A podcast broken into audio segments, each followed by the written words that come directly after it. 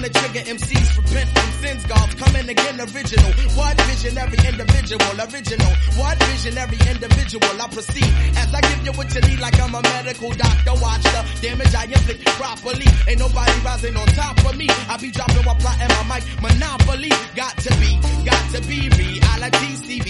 One to see black thought be me. I baby. All I lose say, baby. Could you get with this? Not even maybe. It's the Mr. Gravy and shit. To explain what's going on inside my brain is scandalous. No analyst can maintain a handle this mind train, yo. I'm on the old snapper rapping that shit, you know what I'm saying? Some niggas best get out of my path. I'm on point like a gat the basket case that waste some seeds with ratchet tasting. Facing these leads to cats diminish. They be pulling the mic out that ass when I get finished. Administrative assistant, I'm not. Yo, I'm the principal nigga. Take a shot like I'm invincible. Figure me to be on. Core my input. Guts your jaw for real, for sure. Do you want more? Yo, Philly in the house, y'all. Do you want more? South Philly in the house,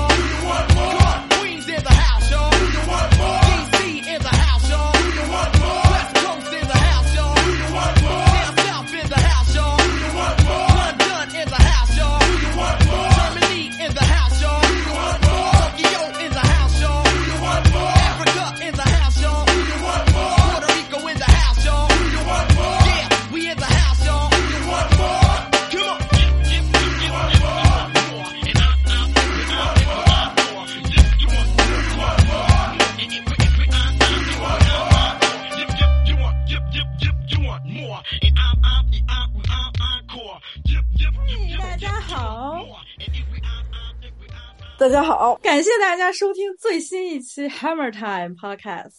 好久不见呀！本期的嘉宾是我们的老朋友阿纵。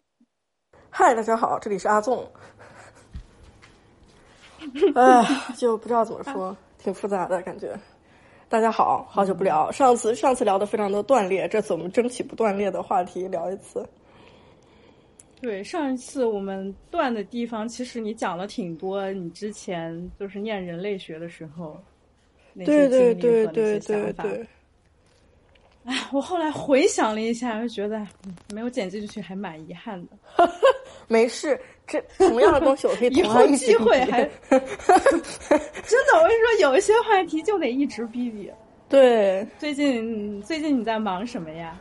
呃，我最近在忙，呃，准备翻译一本书，然后是关于女性艺术家在历史上的存在感的，然后还准备还还在做一些老老事情嘛，还是在帮那些画廊卖画，然后主要现在很多画家他自愿的去做一些很 volunteer 的事情，然后比如说卖出去的钱他要捐出去这样子的事情，然后我们就帮他去做一些。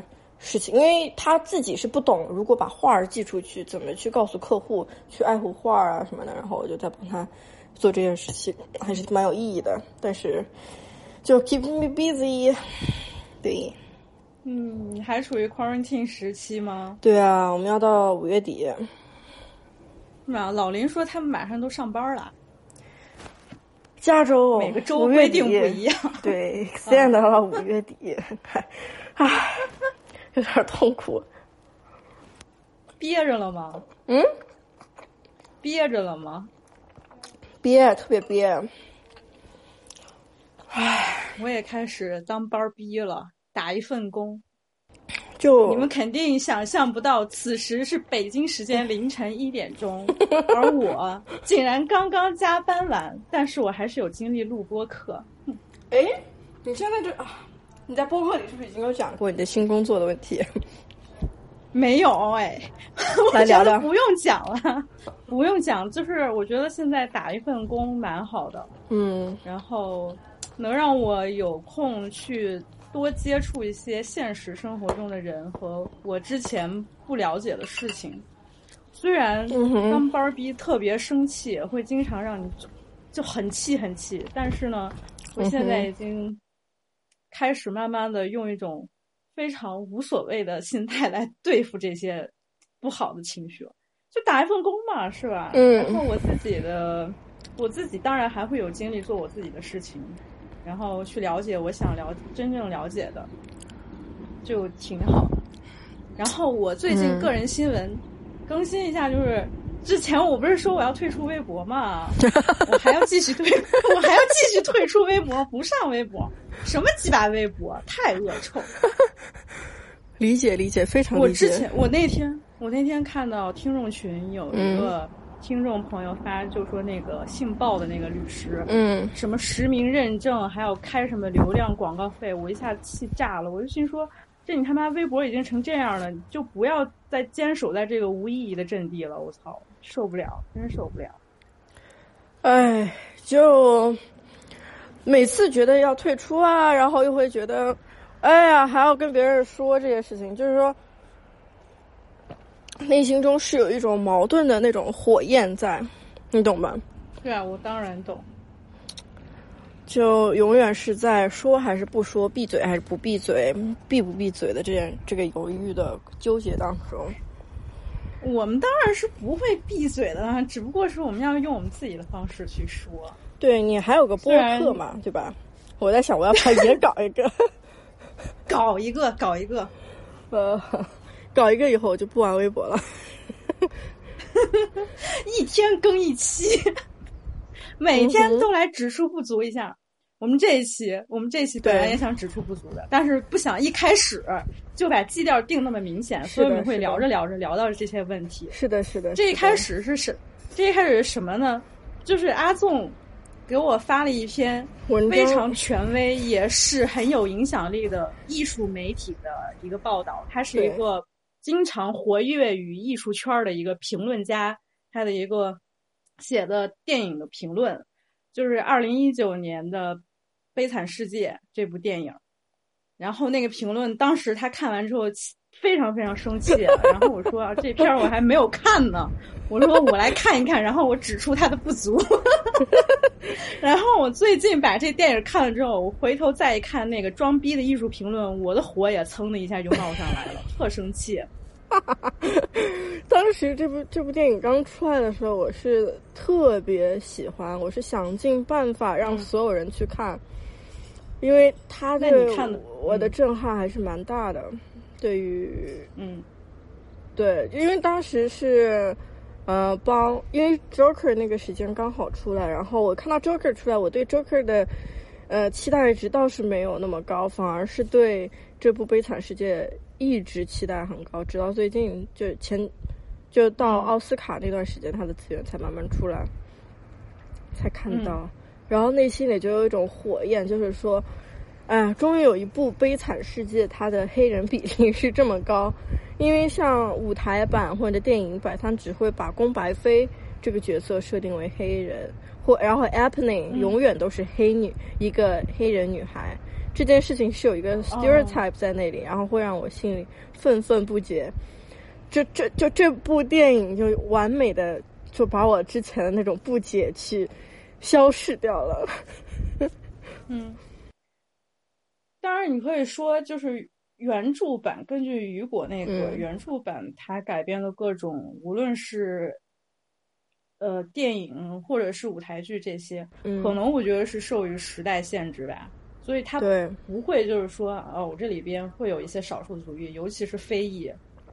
是的，然后这个《悲惨世界》在我心目中的地位是跟 Spike Lee 在一九八九年的《Do the Right Thing》是就是相当的，就是那个震撼其实是相当的。他在里边就是刻画了非常多，它是一种很群像那种刻画，你知道吗？他在里边我非常喜欢的就是把每一个角色他的立场，然后他的背景、他的身份，他所有的冲突都会给你呈现在一起。甚至你在看到就是二零一九悲惨世界，他还会去拍每一个警察他回到家里面，然后他自己的状态。对，哎呀，你看到这里边，你你然后你的内心的那种那种震动，然后他把所有那些很微小的、很复杂的那种东西，全都呈现在这个片子里边了。我今我真的我也忍不住我指出不足。你就说啊，豆瓣上这些高端评论家们 一个个的又是分析，比如说啊，什么狮子啊，呃，这当然是很明显的一个符号，对不对？它肯定是有象征意义的。我们也保不齐，就是导演他肯定也想。说不定导演是真的觉得狮子它其实是一个隐喻，或者怎么样，它象征着什么力量，嗯，被囚禁的力量，或者它在伊斯兰教里边，它是一个权威神圣的这么一个形象，嗯，说不定，说不定是真的有这样的。但是，我几乎看到很多的评论都局限在于对这种词，呃，对这种概念，对这种象征意义，它符号背后怎么怎么样，最核心、最本质的问题就是暴力和仇恨啊。对啊，他们对这些避而不谈，就仅仅就是用一些非常表面的，然后用一种后现代的那种学术黑话来 讲这部电影。甚至你知道吗？我都想说，就是我知道的有一些真的是学电影的人，他们现在在看观看一部电影，嗯哼，完了之后，他们都会用这种语言，哎，就说啊什么这个符号背后怎么怎么样，就是用你能想到的那种黑话。这种黑话，我现在一看到，我真的就是本能的很抗拒。你就是，我不是说我很反制，我要反对这种理论式的分析。但问题是，没有一个人能触碰到这个电影的核心。甚至就是还有一个，嗯，另外一个影评的网站叫什么啊？Letterbox，你知道吗？嗯哼，Letterbox 上面的评论也是让人很一言难尽啊。我觉得。大家都挺势利眼的，就是他们会把很多他们觉得所谓电影的语言，哎，你这个镜头怎么样，或者说你这个，就是用这种非常技术，然后让让觉得非常通用的这种分析的套路来分析这部电影，但其实不是的。你今天跟我说的那个词，我非常的感动，就是说他是反那种呃西方凝视的。对，它是完全对，就是 anti Western gazing，就是你会想你，你看他的市长都是一个黑人，他就给你就他还形容那个黑人是，对他就会说他是西方的奥巴马，然后那一刻我就觉得其实如果是他针对的观众如果是美国的观众的话，那那种震撼度和那种讽刺程度是不一样的。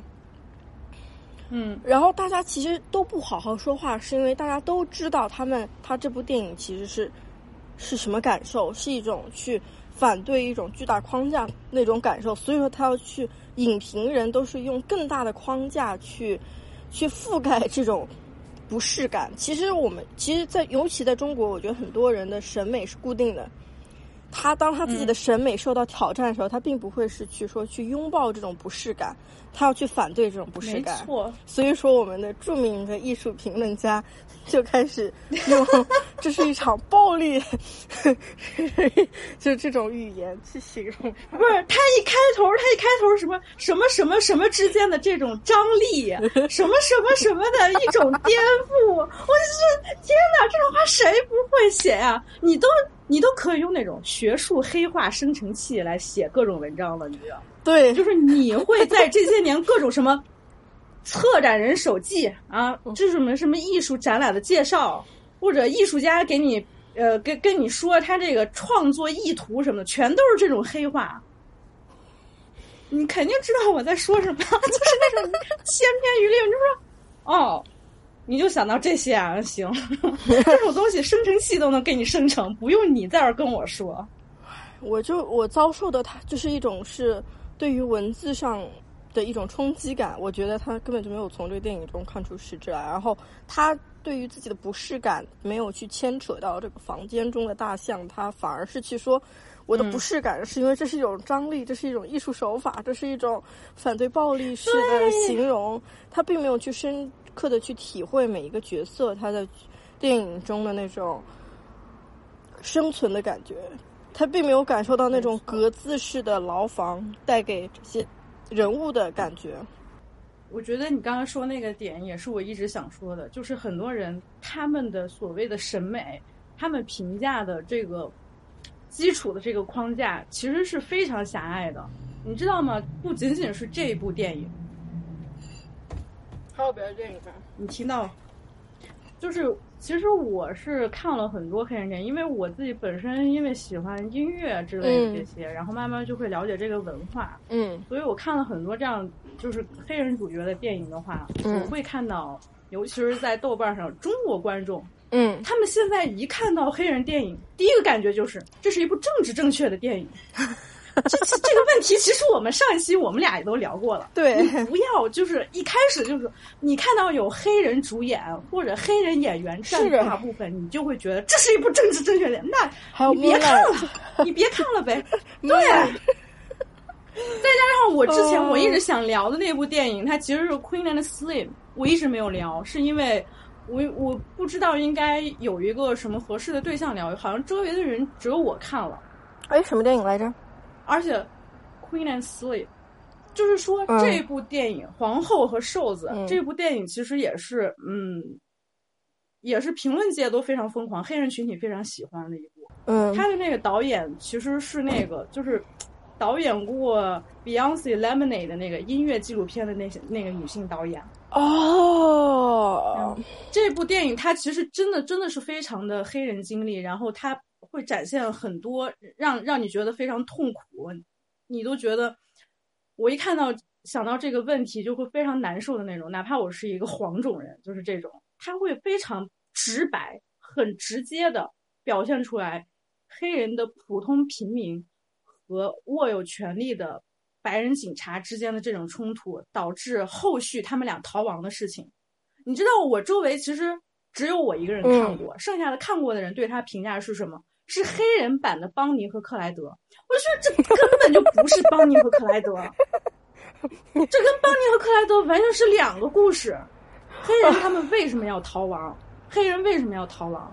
他们不是说我天生天生有一种杀戮的渴望在，我要去嗯反对某一种什么既定的一个道德规范，嗯而是说我不得不逃。我如果不逃的话，我就是个死，我不得不逃。我为了活下去，我为了和我爱的人活下去，我未来我还想要有幸福的生活，我得嗯。逃。因为后边有白人警察在追着我，全国的人，全国的白人警察在通缉我，在我逃亡的一路上，嗯。给予我帮助的全都是我黑人的兄弟姐妹们，他们想尽办法要让我们逃出去。我跟你说，这就是一种 You are my ride or die，就是 ride or die，对不对？ride or 嗯 die，、哎我如果不逃，我真的会死的。他跟邦尼和克莱德是两个故事。然后很多影评人，就是有些资深影评人，我告诉你，看了这部电影那种短评能把你气死，就是他们根本就，尤其是中国人，中国人是最种族歧视的嘛。人家有说，我 早就说过，他们根本就不会想到说，嗯。这些黑人导演、黑人演员他们在讲述自己的经验的时候，嗯。你自己感觉到不适了，你觉得他们是为了一种政治正确，你忽视了他们其中在讲述的那些内核，你从来都没有想过，是不是你从来都没有了解过，从来都没有对这个群体产生过共情，你就会以一种非常冷漠的，然后你自以为很高级的方式，对再来分析他们的故事。我你知道，就是我想我想到的是什么吗？就是说，你看啊，黑人哪怕是法语的、英语的，嗯，他们就是很团结。我我看完这部电影以后，我就感觉哇，他们真的永远都是一样的，就是哪怕他们是从尼日利亚逃到法国，还是从。还是本身就在美国，他们对自己的群体的那种默认的团结感是凝结感，以及他对弱势群体的关爱是远超于其他群体的。对它是不被语言所割裂的这种团结感，让人非常的动容啊！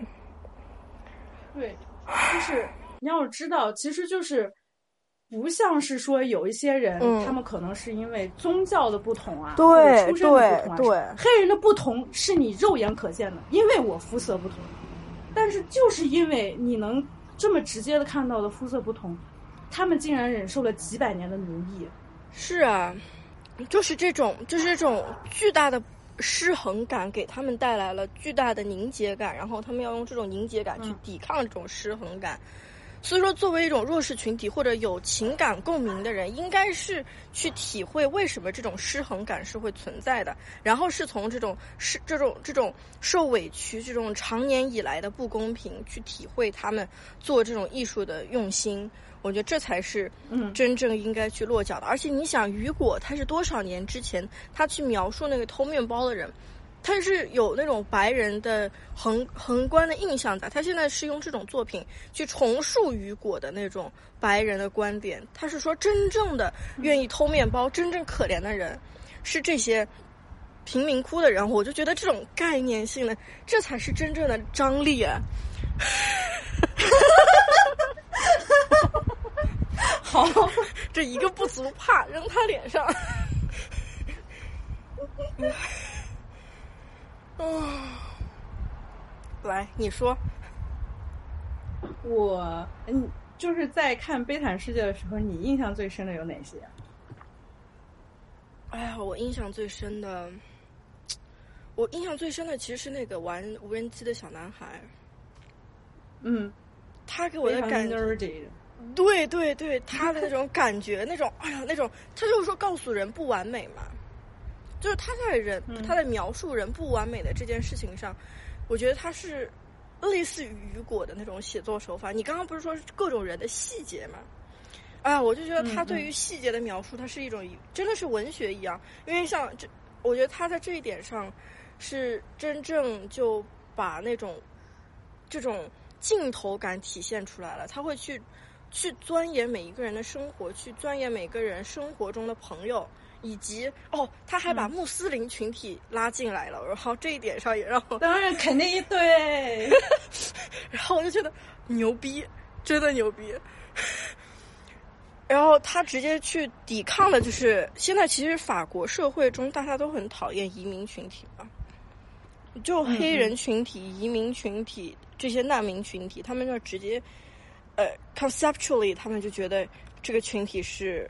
脏的，是乱的，是不不整齐的。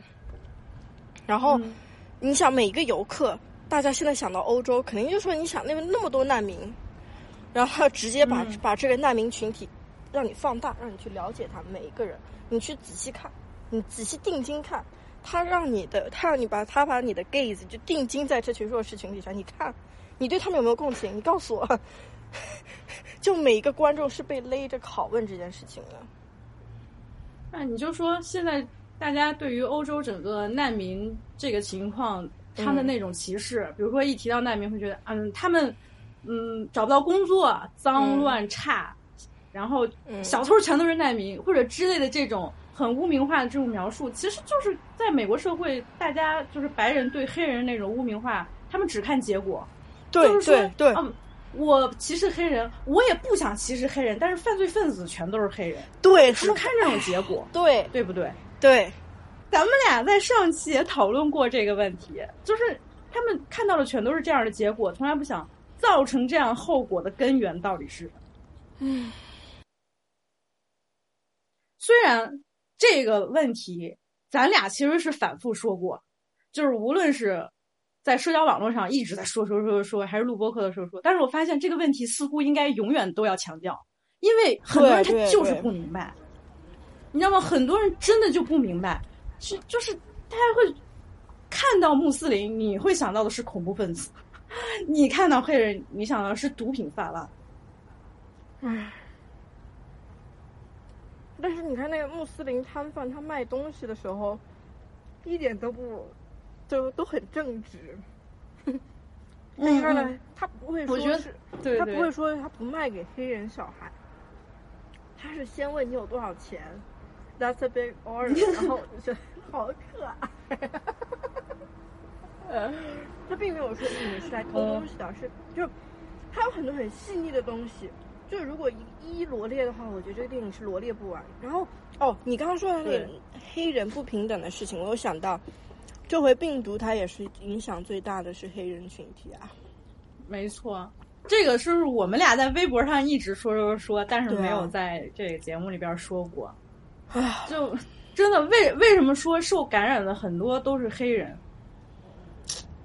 就你想想看，他们生活的环境内他们是不被看重的群体，他们怎么去得到合理的检测？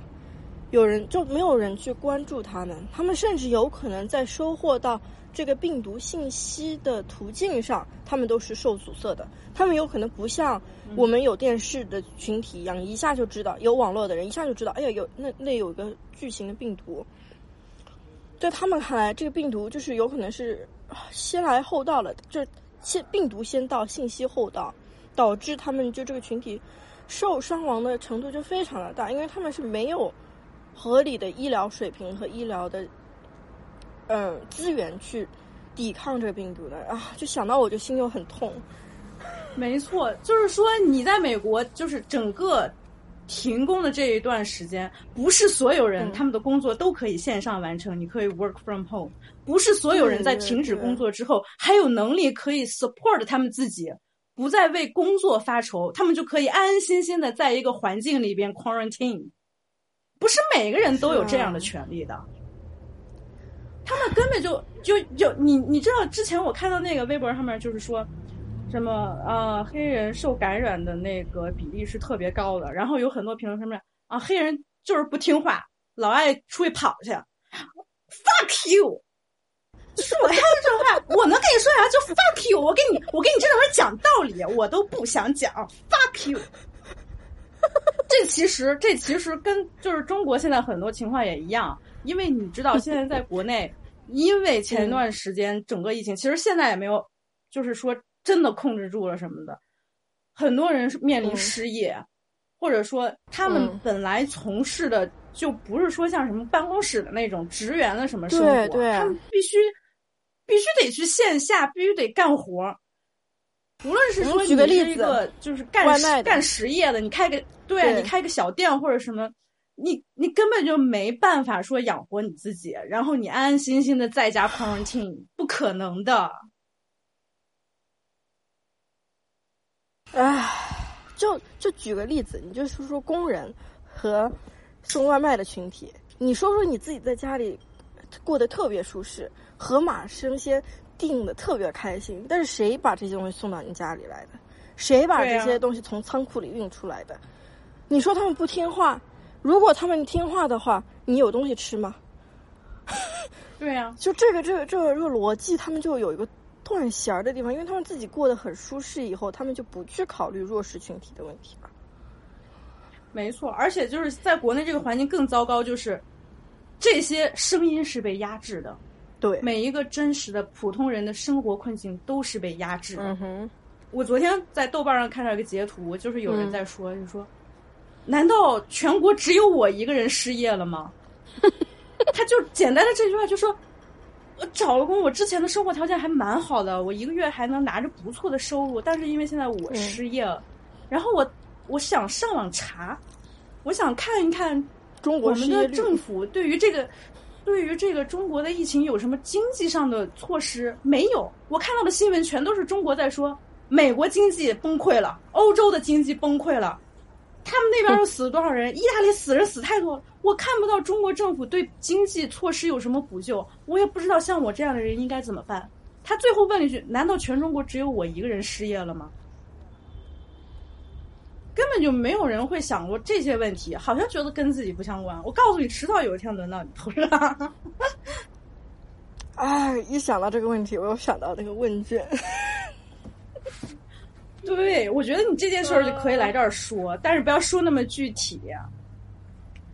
因为我们就通通过问卷去采访反因为返工不及时失业的，或者因为疫情失业的，或者因为被困在外地无法重新开始工作而导致失业的人，他们是很痛苦的，就没有人去关心这件事情。大家只关嗯心在封城期间，我们把病毒控制的有多么的好，这些小人物的叙事就完全被抹掉了。而且你看不到有一个人，他说的还非常委婉，嗯他是一个作协的作家。有一个人说的还非常的委婉，因为他自己的生活条件还不错，嗯所以他其实能看到的也并不是说真正在底层的那些人有多痛苦，他只是写了他看到的，竟然还被人说你这是在给国外的势力递刀子。Oh my fucking god！这刀子得有多么的钝呢？对不起，这到底是什么刀？真的，这这他妈是什么刀？唉，然后真的就是那些在骂芳芳的人，我就想说，嗯如果芳芳真的是给国外境外势力递刀子人，他们伤害了芳芳，伤害了谁？芳芳伤害了是什么？中国的面子吗？这个面子有什么用？啊我一想到这个，最起码你知道吗？我真的最起码，其实我在刷 Twitter 的时候，嗯我看到很多普通人他们在出来求救，他们就是骂美国的，就是这个医疗体系啊！我操！我他妈一开始我觉得我想检验，然后我打电话，然后这电话怎么怎么样，然后他们有很长的 thread 就会讲，我想去检测，我想去确诊这个经历，嗯，他们可以把这件事情讲述出来，可以在 Twitter 上让更多的人知道，大家一起骂美国的医疗体系，对不对？这个和这个和就是泰国之前就中泰，呃，是中国是泰国还是 Vietnamese？是泰吧？是泰国对。就就就是密泰国大战，对啊，那个事情也非常可笑。就大家都是愿意去骂自己的祖国，而只有中国是我们不能骂祖国。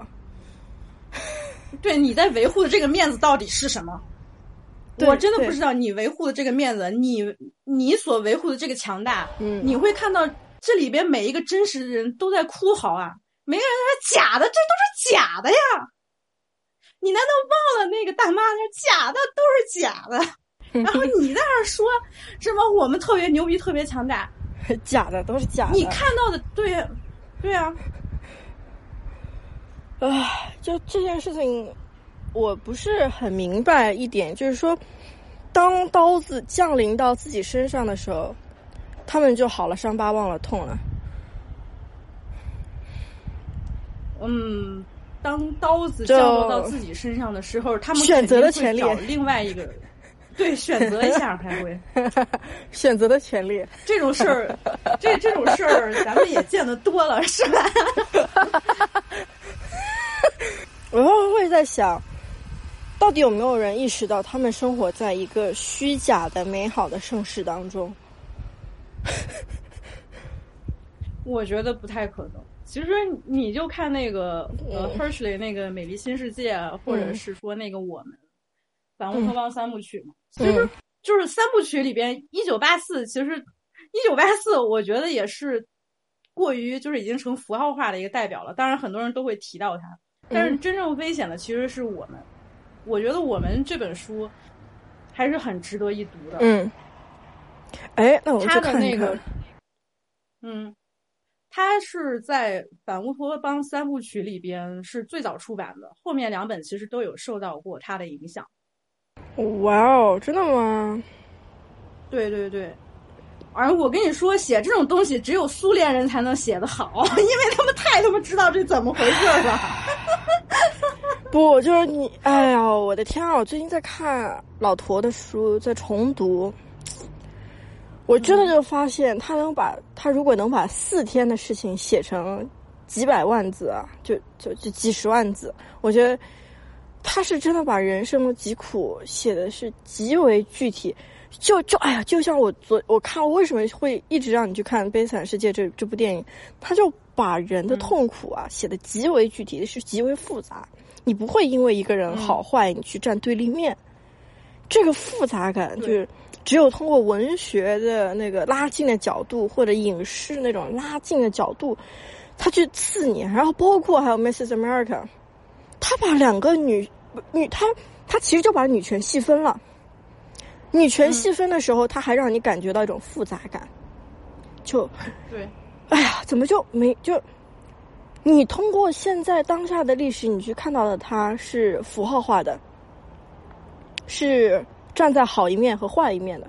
但你真正去了解这个人物的时候，你去当镜头拉近他的生活的时候，你会发现好复杂啊。他没有我，我就我不会因为他是支持，呃，他是反堕胎的，我就讨厌他。不会，因为我觉得他是人是他的生活的悲剧的状态下，是导致他有这个生活状态的。哎呀，我就觉得很多人在艺术评论的时候，他已经就忽略了这种细腻艺术的细腻感，他忽略了这种复杂感、情绪的情绪的叠加，他忽略了为什么嗯这个艺术作品要这样子去描述这件事情，他反而会把这些复杂化的东西，他又去简化，又把它变成两面化，又会去根据历史去讲述这个人到底是谁，那个人到底是谁，而不是说为什么这个作品要单独拎出来去讲。其实你看，警察他也是细分的，他有好警察、坏警察，嗯他的内心里有善良和和和奸诈，他这些都是因为他的生活环境去塑造的，对吧？但是我想说，嗯在《悲惨世界》里边，那个白人的警察他其实是非常邪恶的。这个是，这个是，其实这。又想，对这个又想又想说回我被喝茶那个经历。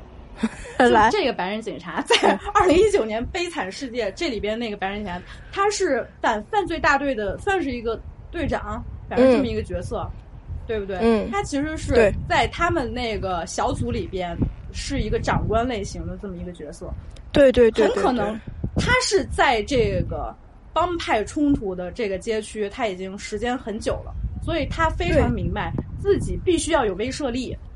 但是后来你知道吗？他把这种权利慢慢的就变得很正当，他甚至可以说“老子就是法对对对”。这这这句话他在说出来的时候，他就其实就已经背离了他自己作为一个执法者他应该有的一个责任。是的，执法者不是你就是法呀，你是在遵循这个法律，然后你在你对在做你的工作。是的，你你知道，而且就是尤其是像这样的角色，其实我相信这个长官他他也有服从的对象，他有比他更高的权利，权利永远都有比你高的。不要以为你自己的手握权力很大，是啊权力永远都比你有高的，在他上面也肯定有压力，但是他在成为他们这个组织或者他们这个群体里边权力最高的人的时候，他就可以说：“老子就是法律，我就可以为所欲为。”警察从来没有做错过，警察做的全都是对的。唉，很多执法者其实都会慢慢的会被这种这种想法慢慢的给吞噬掉。你知道我在被喝茶的时候，我当时跟你讲过，我上警车的时候有几个警察压着我嘛，有一些警察他们还是哎看我看我是个小姑娘，还觉得就是问我呢，嗯，然后就说你为什么？就是我在车里边的时候，我左边坐着一个警察，特别凶，然后他就老说我，甚至说我什么坐的姿势不好好坐。我是说，我坐在警车里，我应该用什么姿势坐？他老吼我说，能不能坐直了？啊、我就心说这是干嘛呀？然后我就表现出来嗯我很害怕、或者我很畏惧的那种样子。嗯嗯，然后坐在前面的一个警察回过头来说：“小妹妹，你是不是觉得我们警察都特可怕呀？”然后我心说：“这问题从何说起呀？我难道跟你说，警察在我心目中丑恶形象和批判一番权利吗？”我就最后憋了半天，我说：“嗯，我觉得警察都特别凶。”嗯，然后前面那个脾气好的警察说：“嗨，我们那是对犯罪分子凶，我们对人民群众那可都是我们要服务人民群众的。”然后我就说：“那我旁边这个他为什么老凶我呀？”然后坐旁边这个警察就冲我吼了一声：“你他妈都犯罪嫌疑人了！” 就冲我吼了一声，我当时真的给吓到了。然后我就心说：“凭什么我是犯罪嫌疑人？”你们把我带走是因为我发了一条微博，你们觉得那条微博是谣言，但是我有发表我自己观点的权利。好，既然我是嫌疑人，你们可以说调查我发的微博内容是否属实，你们甚至都没有认定，然后就说我是犯罪分子，或者说我违法了。旁边那个警察就直接吼我说：“你他妈都违法了！”我当时心说我没有违法，就是无法可依啊、我这件事情是无法可依呀、然后这我后来在那一页我观察到的，其实就是这些基层的警察，嗯他们会时不时透露出来上头怎么怎么样，领导怎么怎么样。当然，他们上面有更大的权利，但是在面对我的时候，他们就是最大的权利，甚至他们最后就完全相信自己所信奉的这一套规则都是合理、都是合法的。他们代表了公正，他们说你是谣言，你说的就是谣言。他们说你犯罪了，那我就是犯罪了。他们完全相信自己信奉的这一套机制，他们觉得没有任何问题。他们已经变成齿轮了的。一对，对呀、就是这样。然后你也肯定记得我那个时候分享了很长一大段话，我跟一个辅警的对话，他表现出来的那种，他其实是对人性一点都不相信，他还一直劝我说什么啊，你要什么，这什么自己管好自己，或者这个这个社会又怎么怎么样，他会用一种非常奇怪的那种很冷漠的那种人情世故的道理来给你洗脑，你会完全相信他自己相信他说的话。但是我当时肯定不相信，我还我还老套他话呢，套出来好多话。就看到看到这个，我就是很多在嗯电影里边描述的那种警察和平民之间的暴力冲突，我觉得都会强调到这一点。唉，但是你对那个，你对那个 Greaser 是怎么个感受？哪一个呀？就是那个黑人警察吗？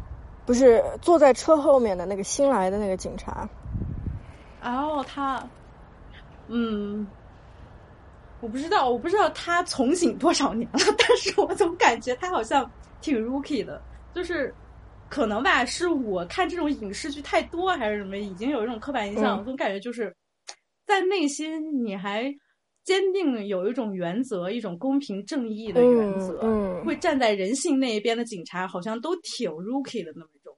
他会想表现出来，哎你就是新来的，你就是想太简单，too naive 呀，什么什么的。在这种暴力街区，你这一套是行不通的，什么什么的。但是这就是我们应该有的呀！我真对啊这对啊这就是我们对啊应该有的，它非常简单。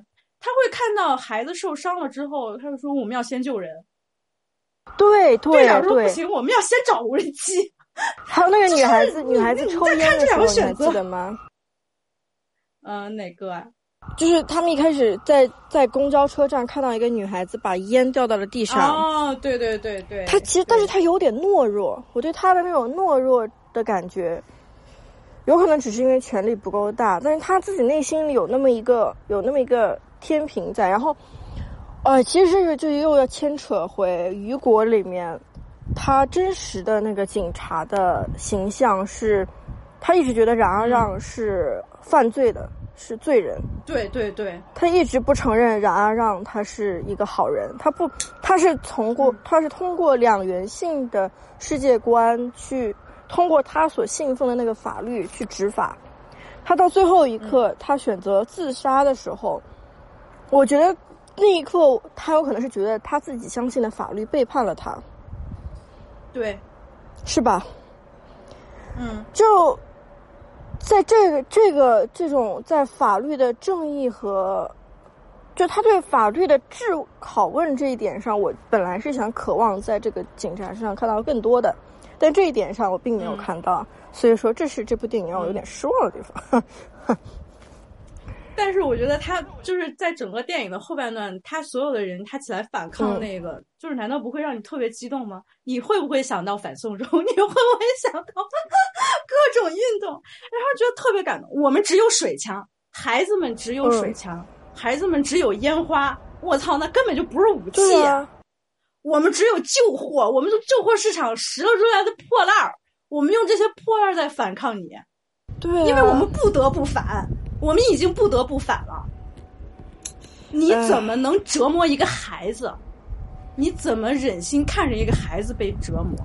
你是一个执法者，对啊。然后你再看我们著名影评人的文章，这是一个反暴力的电影，哈哈哈。就他想怎么写就怎么写吧。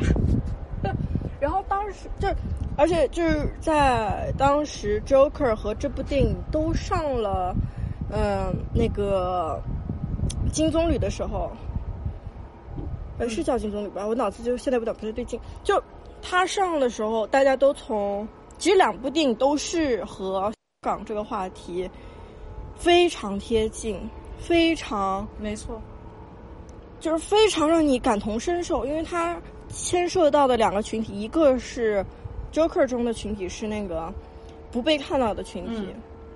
然后这里的群体嗯是孩子，是年轻人，是刚刚接触到反抗这个概念的群体，然后他们两个群体，一个是造成真正的反抗集结。另外一个，其实你觉得我，你觉得这些小孩子们，他有伤害到整个系统吗？没有，他就像香港的那些那些学生一样，对，他们是很弱小的，但是他们意识到要集结了。没错，没有人想要用。没错，是没有人会首先想到解决问题，首先要暴力，没有人会这么想。对，我们的初衷都是要和平解决，我们要上街，但是我们没有就是施暴，是谁在施暴？是警察在施暴。没有人想要一开始就用暴力来解决问题，来展现自己的姿态，而是我们实在被欺负的不行了。难道只有暴力才能让你停下来倾听我们说话吗？如果是这样的话，那我们就反抗，我们必须要拿出暴力来了。我们的暴力也是被你们的暴力逼出来的。是啊，啊，而且当时啊，这段也有可能要剪掉，就是看到那张照片，就嗯，桥。被封起来，建起了高高的网。我我那天看了张图，我就眼泪唰就下来了。哎呀，现在想到都还是有点难过。对我就是当时拍了很，其实有很多真实的资料记录，只不过是你看不到而已。对啊，就是你想电动车，他们那个桥，那个桥本来是人民人民群众去救学生嘛，然后然后学生就从那个。桥上面，一个个以人桥的方式把人送到桥下面，然后人民电动车载上学生就跑。然后现在他们把那个桥封，那个桥上面建了高高的铁网。我觉得这就像我们精神世界一样，唯一的一个自由的锁链就被封起来了。对，啊，这就是我会永远都支持，就是他们在这场运动中，甚至就是没有说。一个起来，我带头的，或者怎么怎么样的，当然是有发言人，或者说有代表这个群体为他们说话的人，但是大家都不会觉得我做的这个事情是服从于某一个人的领袖，而是我们每一个人发自内心我们要争取的自由。是啊，我们要争取的权利。我们为什么不可以争取自己的权利和自由呢？对于中国内地的人来说，政府国家他是要跪下来的。没有，他们觉得争取自由是给国家抹黑啊，所以说他们就不。这是给国家添麻烦，真对不起国家，我给你添麻烦了。对，他们不会知道，政府是服务于你的，你有选择政府人员的这个权利啊。只不过是你从来都没有享受过，你从来不知道政府应该怎么怎么样。国家，国家这个概念到底是什么？你问那些粉红，他们能给你说出来什么？他们都不去思考这个问题了，就这他们已经失去思考这个问问题的能力了，也没有空间去思考这个问能力。他们认为自己就代表国家，国家就是自己，他们已经一体化了。我去年看到一个这个事情视频，这个事情太板宋，哎。有一个小孩儿，大概就十一二岁吧，上小学或者刚上初中，就有人问他说：“你这么小出来上街，难道你不怕危险吗？”那孩子哭着说：“这是我的职责。”唉，嗯，这就让人不禁想到，骑着自行车上街的那个回头，这是我的职责。对，那种这是我的职责。这是三十年前的事情，在街头有一面墙上涂着。三十年前未能阻止的遗憾，我不想重蹈覆辙。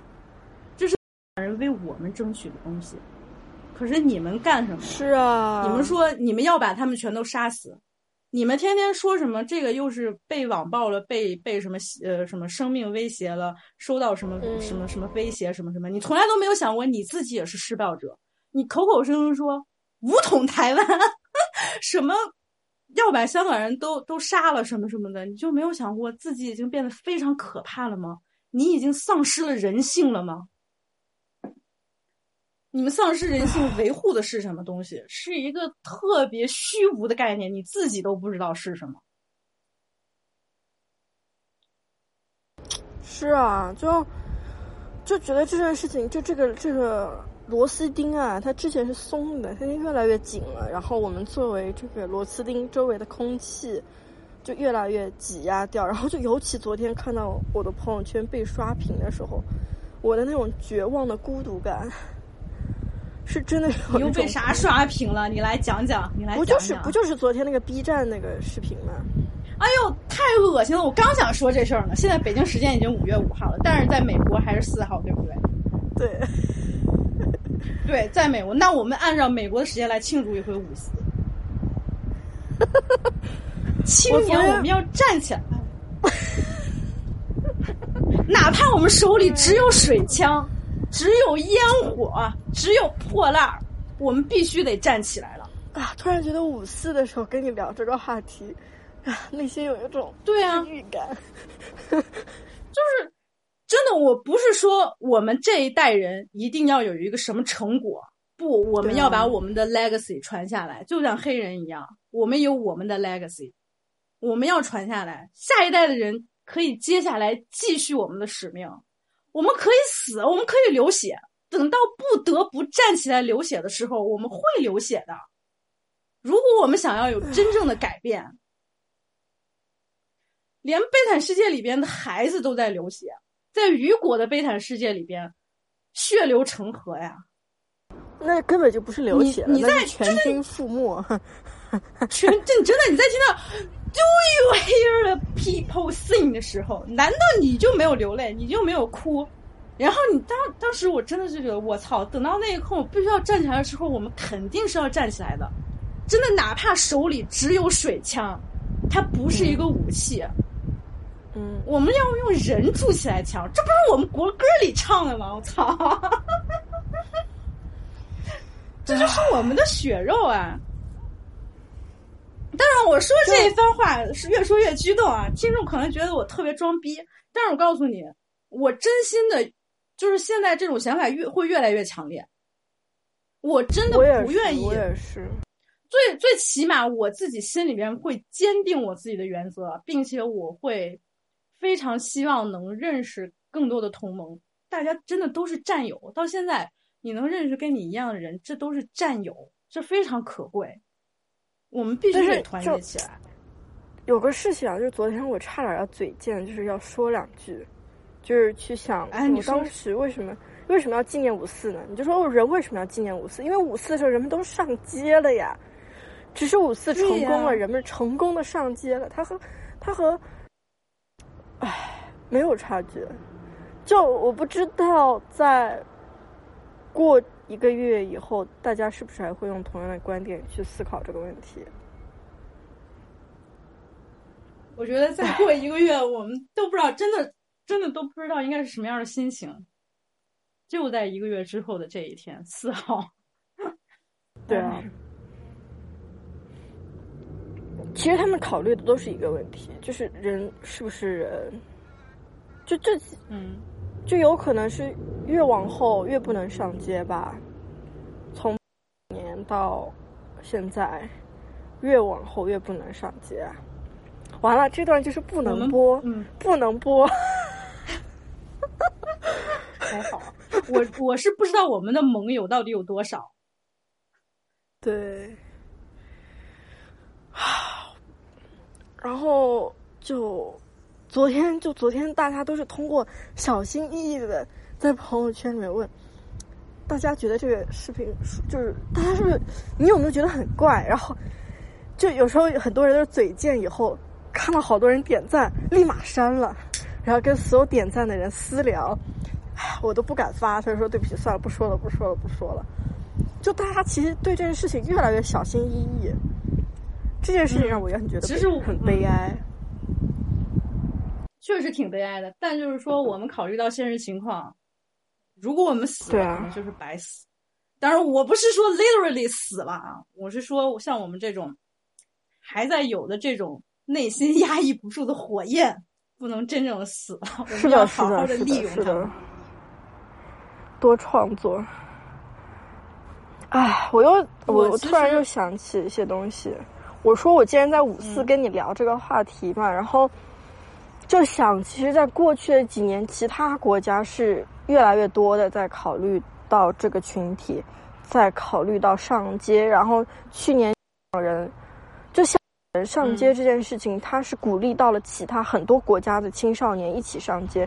肯尼亚，哎，不是肯尼亚吗？嗯，是呃，对，然后然后还有智利，他们上街都是受到，他们都是受到了香港人的鼓舞，然后他们都取得了胜利，只有是被摁了回去。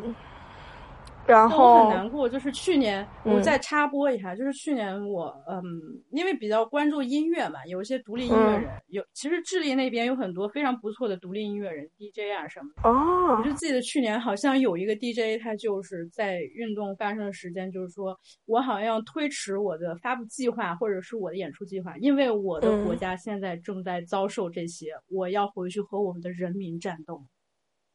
就是。天，就是你会，你当你看到这些，你会看到别的国家的人，他们在争取这些东西，他们为什么不顾一切的要去做这件事情？为什么？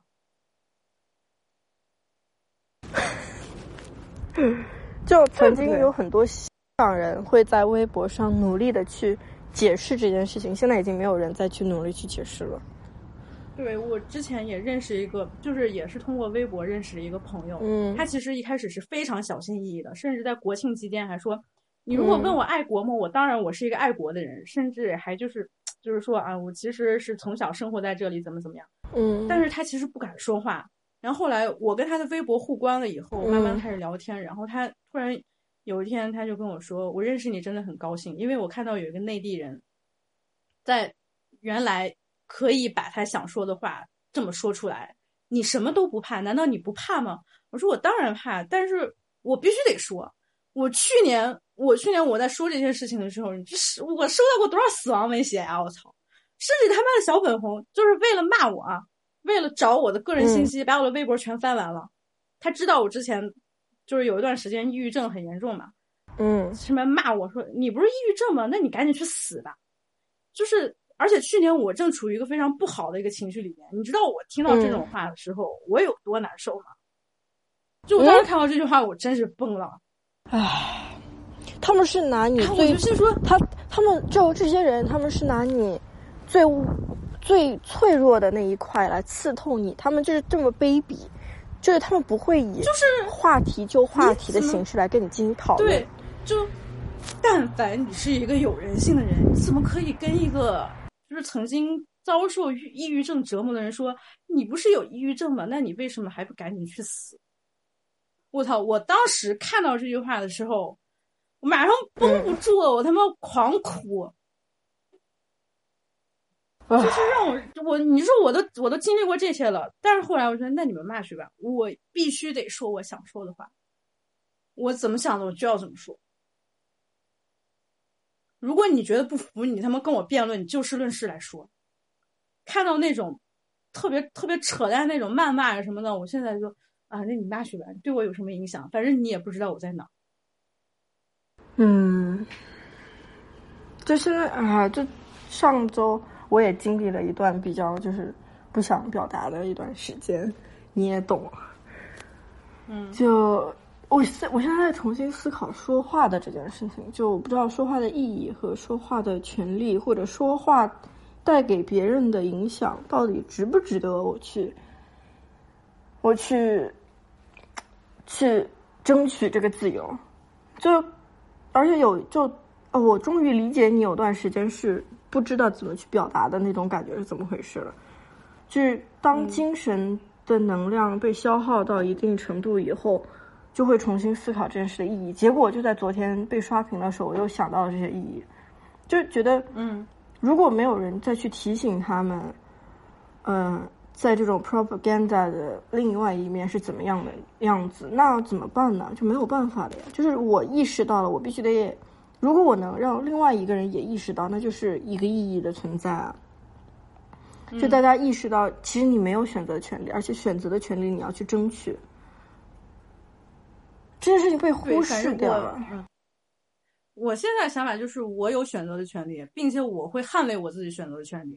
我选择退出微博，这也是我的权利。我选择去其他平台上哔哔哔哔，这也是我的权利。就是我该说的，我还是得说，没有人可以封得住我的嘴，除非我死。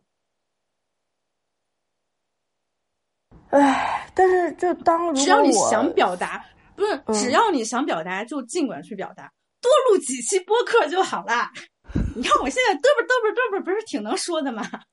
都我都忘记了。你想想，我三月份那个时候，嗯，呆坐着一句话都说不出来，我现在还是得说，就是总得给自己一个喘息的这么一个空间嘛。起码你这段时间你就啥也别干了，就别想那些问题，到时候你肯定就会想说。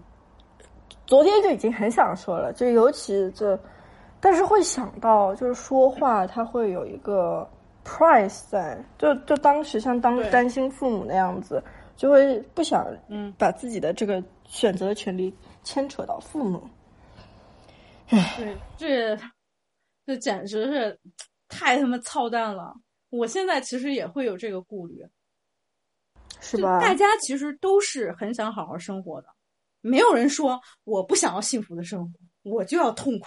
我希望看到我周围家人朋友全都痛苦，他们没有这样的人。对，希特勒都想让自己幸福，你就说某一位大哥，你知道他自己也想幸福，就是自己的幸福，我觉得还是第一，最关键的。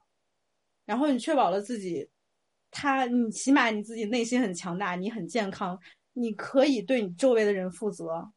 然后你表达的时候，你要做好在表达之前，你要做好被批评的准备。我觉得这种心态其实是很难锻炼的，但是时间长了，你会让自己越来越强大。真的，先照顾好自己，对，先照顾好自己，然后再去反抗。就之前有一个听众还给我写好长的邮件，就可能会涉及到一些隐私啊。就是这个听众说他自己也有一些就是 depression。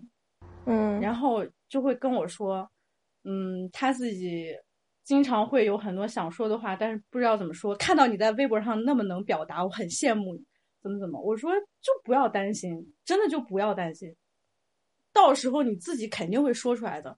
别人能说，那一是因为你和他们的经历都不一样，他们说的那些东西，你可能看一看觉得说挺好，但是你没必要苛求自己说我要跟他们有一样的能力，这不可能。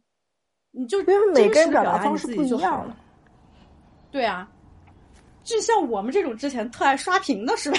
我们就是屁大点事，我们都想指出一下不足，发表一点见解什么的。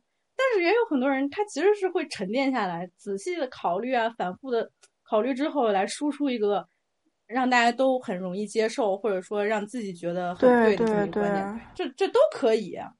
不会说强，不要强求说自己。哎，我我，你看那个那个人，他说的这么好，他怎么懂这么多呀？我肯我不行，我很自卑，就不要有这种心态。而且就是再说一个 depression 的问题，其实我也很想说，我不知道为什么我好像老收到一些邮件说大家都挺 depression。我以哦，我最近也是过来人，你知道吗？我后来劝人，其实就是因为我自己也经历过这些事情嘛，我觉得。就是觉得吃药真的有用吗？我不觉得吃药有用。好，那我先说我自己的这个歪理。其实不算歪理，我觉得，我觉得我的这个 mechanism 还挺好的，也不是说挺好，反正就适用我自己。就是我，你记不记得丘吉尔曾经他形容过抑郁症就是一条大黑狗？你不能相信丘吉尔曾经，丘吉尔是个瘾君。丘吉。就是丘吉尔，他好吧，他你记得他浑身毛病，但是他是常年遭受很严重的抑郁症的，他会就会把抑郁症形容成一只大黑狗。对。然后我我后来就觉得，我接受了这个黑狗会永远存在，你不可能通过吃药或者一些咨询或者什么能让这个黑狗就彻底消失，你不可能的，你只会说跟他的距离可能会越来越远，但是你要做好准备，这只黑狗可能随时拜访。而且就是 out of nowhere，它就突然噌的一下出现了。我会接受这个事实。这只黑狗甚至前两天还出现过。那你怎么去对抗它的呢？你，当你当你发现他是你一个长久的朋友的时候，虽然他是一个特别讨厌的朋友，但是你会知道你有这么一个讨厌的朋友在，他有时候会来拜访你，你就就 confronting him 呀。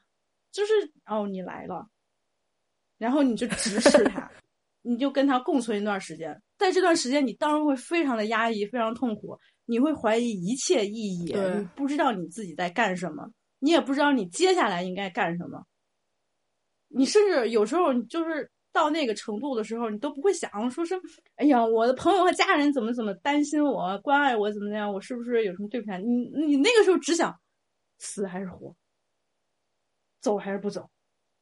当时你脑子里边只剩下这两个选项，对不对？但这个时候你就撑住啊，你就面对他，你就直面他说，我不可能打败你的，但是你可以远离我，我也可以远离你。你下一次来拜访的时候，我相信我会做好准备。就算我没有做好准备，但我不会让你有可乘之机。你只能这样。他，你我不知道你会真的就把它想象成这样，嗯，就是你的狗造访的时候你是知道的，而且你是有准备的。就有时候，就因为我一般遇到黑狗的情况下，都是因为外界的刺激，比如说父母或者现实生活中的一些嗯变动。就是它来的时候，我自己都措手不及。然后当时对，就都是都是措手不及，真的。就它甚至有时候频率特别高，就隔一段时间都会出现。你知道，就是去年夏天，嗯，可能也就是嗯去年六七月份的时候吧。那个时候我也认识了一个好朋友，他那个时候是时常的要去看他的心理医生，然后他经常就会看到一个嗯非常刺激的社会新闻，嗯或者是什么东西，马上绷不住开始大哭，说不出来话，给我打电话。我那个时候其实也不知道应该怎么劝他，但是我会知道他会，我会一直陪伴着他，而且在我难过的时候，我也给他打电话。我们两个不说话，就开着语音，就会听着对方哭，然后等他哭完，我们要确保对方还活着。对不对？其实，在这个这个状态下，你跟他说任何什么你要积极阳光啊，这事儿没有什么什么的，没有任何用。你要对，就是陪着，你要就陪着，就听别人对哭，就这件事情本身就可以你得对，你得看着他，并且你有时候吧，我会经常把我这个应对黑狗的这个理论来跟有同样困扰的朋友们来说一说。就是他来袭击我的时候，我也没有准备，我真没有准备。谁还他妈天天说，哎，你这这狗是不是要来了？我是不是得准备一下啊？然后放点音乐，喝点小酒，准备一下。不是这样的，它真的是也是突然来的，可能就是你走路的时候，突然之间，你也是被一个什么情景刺激到了你的过去的一些某一段记忆，然后你就开始不行了，你一定要撑住。然后我再推荐有抑郁症的朋友们多听一听康业。哎，我觉得看跟心理医生聊天儿啊，真的不如听康业的音乐。就是哦，我话给你我给你讲一下，就是之前我在一八年这样子的时候是，就是沉迷于反抗抑郁的药，然后当时是，嗯我发现自己有沉迷的状态，是因为我觉得不吃药的话，我觉得我身边的所有的事物都是重都没有生机了，我对吃饭没有欲望，看到绿色的嗯。植物和花朵我都不会开心，我就严重，我就觉得这件事情到了一种不能不停止的状态了，然后我就抗抗，就是要求自己一个月不吃药，然后每天我会发花一个小时去大自然当中去走路，去花园走路，嗯，去看花店。就这种高强度的坚持了一个月以后，睡也睡不着，吃喝不好，就感觉是重重蹈抑郁症的那呃最高强度的一个月以后，我才慢慢慢慢觉得，哎呀，就是蓝天和白云，我会去 appreciate，我会去重新去审视自己和自然和大地的关系。然后那段时间我就特别感恩自己，逼着自己去花了一个月去脱离这个药物。所以说我建议，如果能不吃药，就尽量不要去碰药，因为这个上瘾它比其他的上瘾更可怕。对。我们突然话题稍微有点沉重，开始从电影聊到了运动，又从运动聊到了抑郁症。其实我们刚才还是在说表达的这个问题嘛。就我其实慢慢的发现，录播课是一个非常好输出发泄的一个出口，建议大家，哪怕你自己说没有播客节目，我之前试过一段，就手机的录音机里边，打开都有我随时想到的一些东西，有一些是我不想打字儿、不想写字儿，觉得特别麻烦，想随时说出来记录的一些东西，还有一些那可能就是我很想记住当时我此刻的心情，因为你。在一个状态，你的思考状态和情绪状态不一样的时候，你的语调啊、声音其实都不会一样的。对对对，记录一下这些东西，可能你从来都不会再回头去听，但是你录完之后，就其实还是很舒缓的。哎呀，我试试看，经受你的激励和可可以试一试。就我有一些朋友，他们是非得写，就得写出来，哎呀，那个狂写。但是我觉得写字儿，我觉得挺累的。我我这人就喜欢嘚啵嘚啵说，你看我逼逼这么多期，啥都得逼逼一下。我觉得说还是挺好的。而且我之前有一个关系特别好的朋友，他就说，嗯，之前我还觉得你可能，呃，他他可能就会觉得写作这种写出来可能不太适合我。一是可能我在写的时候会顾虑特别多，有很多真实的那些想法，你稍微停顿一下。或者想怎么组织一下？我要给我的观众看呢，是不是会有一种别人在批评你，然后会有这样预设的这种想法在？但是你说，你其实说的东西就是你此刻正在想的，就是你最真实情绪和想法的表达。对，而且没有不会有任何犹豫。是，对。哎呀，这就像看书一样，我看书如果中途停一下，我就继续不下去了。啊，是吗？那你最近读读那个老陀是哪一本呀？呃，我最近在看《罪与罚》，还有那个我又在看重读《卡拉马佐夫兄弟》。哎，我怎么会这么喜欢这本书？这本书有一种魅力，就是你只要不开始，你会觉得进行不下去。这本书怎么这么这么冗杂？但是你一旦开始以后，谢谢你就在说我，你就在说我。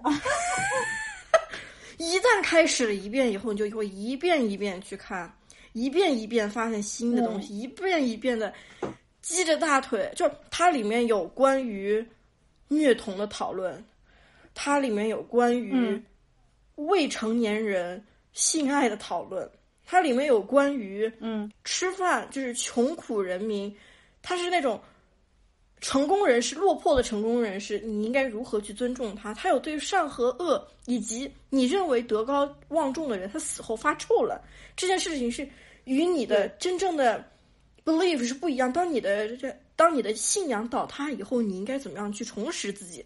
他都有讨论，他还有说怎么样去作为去散发更大的爱，去，哎呀，我就觉得他怎么能有这么这么厚重的一种。这种细腻感和世界观，以及他的理智，他的不理智，哎呀，就是那种，哎呦，我的天啊！就他就把我吸进去了。这本书把我吸进去了。我怀疑我今年永永远逃离不了我对卡拉马佐夫兄弟的沉迷与迷恋。我，你刚才说的就批评就是我指出了我的不足，就是因为我看上这本书的这个。重量我真就没有开始过，不，你一旦开始了以后，这就像一种精神上的、精神上的良药一样，就是你能在其中看到所有，就你想指出的不足，你对社会问题想指出的不足，他都帮你骂了一遍，就是那种，哎呀，我每次就，嗯，觉得心里好舒畅啊，嘘。因为你有没有觉得，嗯，什么？就是说，你有没有觉得，任何一部伟大的作品，不论它是文学作品还是电影或者音乐，它其实都是在歌颂的是人性。其实就很简单，因为人性这个东西，人性当中的善啊或者什么的，这些最根本的东西，一定是最高位置的。它就是最，它就应该是最高位置的。哎，而且人性这个点，它并不是说是绝对的善，绝对的恶。你，哎呀，老陀他厉害的点就是他能在你觉得已经很善良的情况下，给你扔一把屎在这个善良之上。你觉得他是绝对就是恶的时候，他再把你他给你的恶上面再再插一朵花儿。我们就是从来不会说是人他只有这一面，就是我们得承认人性当中有非常多邪恶和阴暗的东西，但是我们是要歌颂他善的那一面，我们一定要把善的那一面放到最重要的位置上去说，对，然后、这啊、才是伟大的作品。伟大的作者，他会告诉你，他善良是有结果的，他的善良的结果嗯，是、对，是那种细微的。就呃我之前无数次的在讲述《卡拉马佐夫兄弟》里面一个细节，就是第那个三弟，他对一个落魄的将军，他本就是他的儿子啊，在路上的时候被校园暴力了。然后他看到的时候想去阻止这个小孩子被校园暴力，结果被暴力的这个小男孩拿起石头砸了他，并且扇了他，把他耳朵都砸出血来了。就这种，当世界已经、他用善良去慰藉这个世界，然后被校园暴力这个小孩却以暴力攻击他的时候，他并没有去第一时间产生恨，他会去想为什么这个小孩子要来打他哦，然后他意识到，他猜到了，他发现啊，他的爸爸被他家的另外一个兄弟欺负了。啊，然后他发现这件事情以后，他就拿着钱去给这个他爸爸道歉。然后他爸爸是一个现在嗯，就工作不是就是很落魄，就没有什么生活水平。然后收到这个钱以后，就觉得自己怎么会被，就感觉自己一开始会说：“哎呀，我有了这个钱，我能过上幸福生活，我能去买一个他儿子想要的房子。”不噜噜噜说了一大堆，结果忽然间发疯了一样，把他的钱扔到了地上，就是不为五斗米折腰，就转身就跑。然后，诶，三弟还是没有生气，他就想为什么他要把钱扔到这地上？啊，人家是有尊严的。然后他就想，他第二天要去再把这个钱送给这个海这个将军，这个公军人，因为什么？这样子的时候，他觉得就做人，他就觉得觉得，哎呀，又保住了他尊严，又让他拿到了钱，哎呀，那种细腻的感觉，就就把我吞噬了。嗯，就这本书，哎，就次次看都，哎呀，就就那种被被那种善良所拥抱的感觉，被那种细腻，哎呦，就就强烈推荐你去看这本书，哪怕断断续续看，嗯，强烈推荐。是善良真的是最难最难的一件事情。是啊，是啊，是啊我都不敢说，我都不敢说我自己是一个善良的人，因为我经常会有很多邪恶的想法，我也做过邪恶的事情。我也觉得，就是，哎呀，但是就是后来会发现，善良的人他也有邪恶的一面，他也有不善良的一面，他也有让人觉得怎么会这样子的一面。但是他嗯，在这种多面的过程中，善良永远是他最亮的那个点。你会因为善良而去，也不是说是他的恶就是应该的，而是觉得这就是人啊，这就是人。你最后就看，看对对，哎，摇摇头，抽一口烟，这就是人啊，那种感觉，就是酣畅淋漓。唉，就这就是优秀的作品，就包括 P.K.D 他在另外一本书里面，哎，好的文学作家他去描述恶的事件，也会让你觉得有种酣畅淋漓的感觉。他会在呃，就是 P.K.D 的他在有一本书里面去讨论了家暴的问题，哇，那也是嗯聊的是极其的好。就是《The Confession of a Crabby Artist》。然后这这本书就让我想到 Kanye West 的一首歌，就是他在讲他自己是个很差劲的艺术家。嗯，我就觉得，哎，好的艺术家都是有共性的，都是好的，就是，哎呀，就是那种复杂的感觉，对不觉得太完美了？但是就是你，你不觉得自我厌恶其实对于一个艺术表达来说非常重要吗？就是你在自我厌恶的时候，你厌恶的不是说我，哎，我真的是一个 trash，我太他妈混蛋了，我就是那个 asshole，而是说我通过审视我自己，我能明白，其实这是人性共通的这些点。我在审视这些人性当中很丑恶的部分，我要去正视它。对，不是说我道貌岸然的，道貌岸然的装作我是一个极正直的人。嗯我这个人从小到大就干好事儿，嗯而是我承认我人性当中有压抑不住的这种黑暗，我在审视我自己。我因为意识到了这些东西，我产生了自我厌恶。但是其实是非常令人感人的，他是在呃明明是向善、赞美善和好的这一方面，所以有时候我会看到自我厌恶的艺、那些艺术家极其的迷人，非常的 sexy。我也觉得，就那种他的意识，他很少有人有足够聪明和能和足够强大的自我去承认自己的缺失，尤其当自己的 ego 已经亮到无比亮的时候，他是无法去承认自己有 ego，甚至你这句话又在黑了谁？ego 很大的，你这句话就在黑了谁？哎，我怎么就就控制不住我自己？嗯，我们必须得指出不足，但是我们不说，我们说的是谁？就是 You know if you know。哎呦，这就啊，就是就当自己强大到一定境界的时候，他会意识到自己的艺术是有缺失的，或者说自己的人性里面就是人性的这一点，让他正是因为有了这些，才让他有人性，但是他又痛斥这自己的这些不好的点。他那种矛盾，就是首先他已经强大到他看到自己有。不优秀的点了。其次，嗯，他又强大到足够强大，以至于他厌恶自己的这一部分的存在，但是他又承认这些存在，就是那种多重的复杂感，就让我觉得，哎呀，他好性感，他好棒。对啊，像康业在《夜》这张专辑封面就是 “I hate being bipolar, it's awesome”。然后下一张专辑他就福音了，呃，对他那个封面也让我觉得他好性感啊，他就承认自己的缺点了。嗯，既然要分享最近读的书，虽然我最近因为很忙没有读什么书，但是我也分享一下我最近读的书。嗯，来，就是乔治乔治佩雷克的人生拼图版，就是之前我在还在用微博的时候推荐过。就是这个书，其实它背后还有我自己的故事，就特别巧，你知道吗？什么故事？就是在很多年前吧，我是看了豆瓣上的一个作者，他写了一个故事。嗯，然后这个这个故事的非常短，它很简单，但是它里边就是整个故事的结构，它这个构思，它这个概念非常奇特，然后让我想起了我曾经想写小说的一个想法。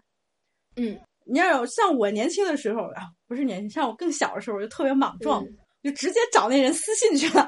我就说，哎，我看了你写那故事，我觉得特别好，让我也想起了我曾经想写的故事。我跟你说说我怎么想的啊，唰唰唰，我就是发了一大段，然后说，然后那人给我，那人就特别特别好，他看了之后给我回，哦，你说的这个想法已经有人写过了。叫乔治·佩雷克，他曾经写过一本书叫《人生拼图版》，你有机会可以找来读一读。当时听到特崩溃，但同时我又感觉到一丝欣喜，就是哎，我曾经有一个小说构思，我向我以我的生命启示，我当时是真的没有看任何人的参考，或者没有任何人给我的灵感，可能当时就是蹦出来这么个 idea，可能说。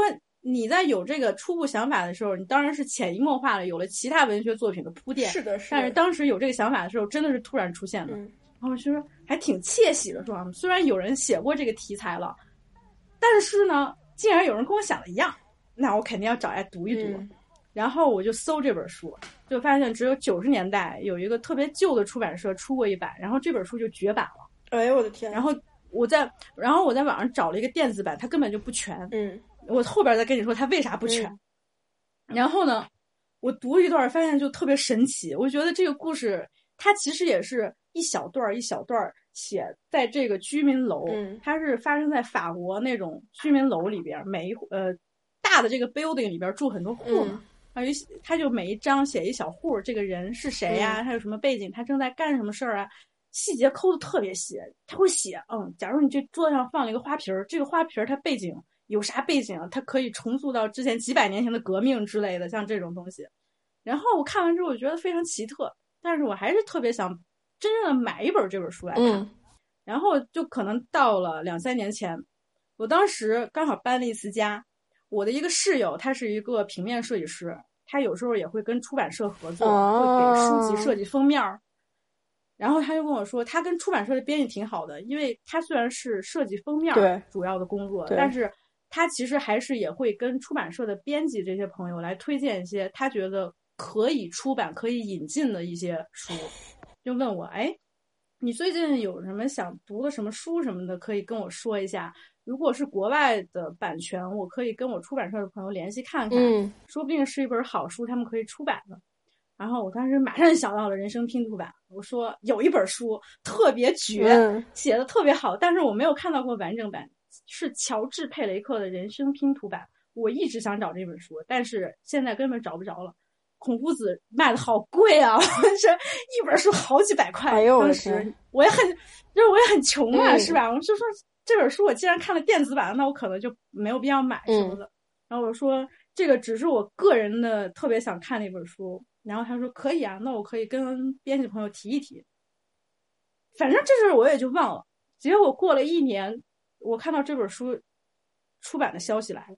哎呦我的天啊！当时觉得特别震惊。我当时跟那个设计师朋友就说：“你记不记得我曾经跟你说过这事儿？”。对，结果这本书真的要重版了，然后呢？真的真。然后我那个朋友说：“嗯，他确实跟他的编辑朋友提过一嘴，但是他不确定是不是因为他这么一说。然后他就说，那可能就真的是一个巧合。看来想让这本书重版的人不止你一个。”然后我就特别开心，你知道吗？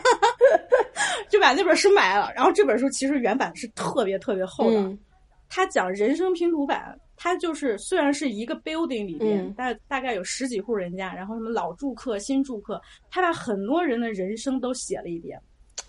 他甚至就是每一个独立的章节，他都写的是这个人他不同时间段、不一样背景的这个故事，然后你可以随机的这样读。你甚至可以打开另呃随机打开一页，你就随便翻，只要翻到写这个人就可以读下去。它就像一个拼图一样，你看着其实是很零散的，但是你要把它整个读完之后，你就会哇，前面有一个全貌在展现给你看，这里边整个 building 人他们过去发生了什么，他们正在遭受着什么，他们过去有什么样的计划，他们有什么样的阴谋，人和人之间的关系是什么样的，然后当时法国那个背景。我现在当然还就是碎片式的读，嗯因为我很很喜欢，就是它那种拼图那种读法，而且我知道之前我找的那个电子版肯定是拼图的一部分。现在我有所有的拼图了，所以我要用自己的方式再读一遍，感觉怎么样？感觉还真的非常奇特，就是那种他的那个写法，有时候就写着写着就你说哎，前面这是说啥来着？